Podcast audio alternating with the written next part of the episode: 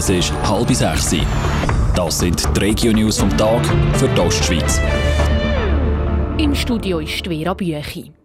Nach dem Neonazi-Konzert im Toggenburg wird die Kritik am Vorgehen der Polizei immer lauter. Die SP vom Kanton St. Gallen fordert jetzt sogar, dass der Polizeikommandant der Kantonspolizei, Bruno Zanga, zurücktritt. Aus Sicht vom Parteipräsident Max Lemmenmeier muss der Polizeikommandant jetzt Konsequenzen ziehen für die Fehler, die die Polizei gemacht hat. Sie wird fortgesetzt, die Anlässe von der rechtsextremen Szene verharmlosen und lässt sie offensichtlich gewähren. Und da braucht es einen Wechsel im Kommando, damit letztlich die Kantonspolizei ihre Aufgabe wieder erfüllt. Die bürgerlichen Parteien können die Forderung der SP aber nicht nachvollziehen. Die Kantonspolizei St. Gallen schaffe gut. Der Bruno Zanga selber hat sich auf Anfrage von Radio Top nicht äußern zu den Vorwürfen. Stellung genommen hat aber der St. Galler Sicherheitsvorsteher Freddy Fessler. Er stärkt dem Bruno Zanga den Rücken, auch wenn aus seiner Sicht bei der Kommunikation Fehler passiert sind. Die ganze Debatte ausgelöst hat das Neonazi-Konzert unter Wasser vor zwei Wochen mit 5000 Besuchern. Vor einer Woche hat es dann auch die rechte Hypnose zu Kaltbrunn gefeiert. Mehr Informationen gibt es auf toponline.ch. Die St. Galler Regierung will das Kopftuchverbot an den Schulen streichen. Mit dem neuen Schulgesetz setzt der Regierungsrat einen Entscheid vom Bundesgericht um.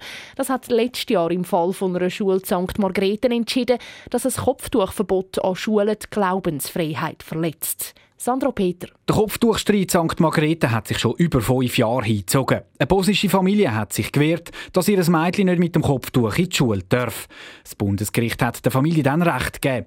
Auf das Urteil reagiert der St. Galler Regierungsrat jetzt mit einem neuen Schulgesetz. Das schreibt zwar vor, dass die Schüler sich korrekt anlegen müssen, das Kopftuchverbot ist aber nicht mehr drin. Die Behörden haben mit dem neuen Gesetz die Möglichkeit, zum Beispiel das Käppli während dem Unterricht zu verbieten. Die Schulgemeinden können für das die Vorschriften ergänzen.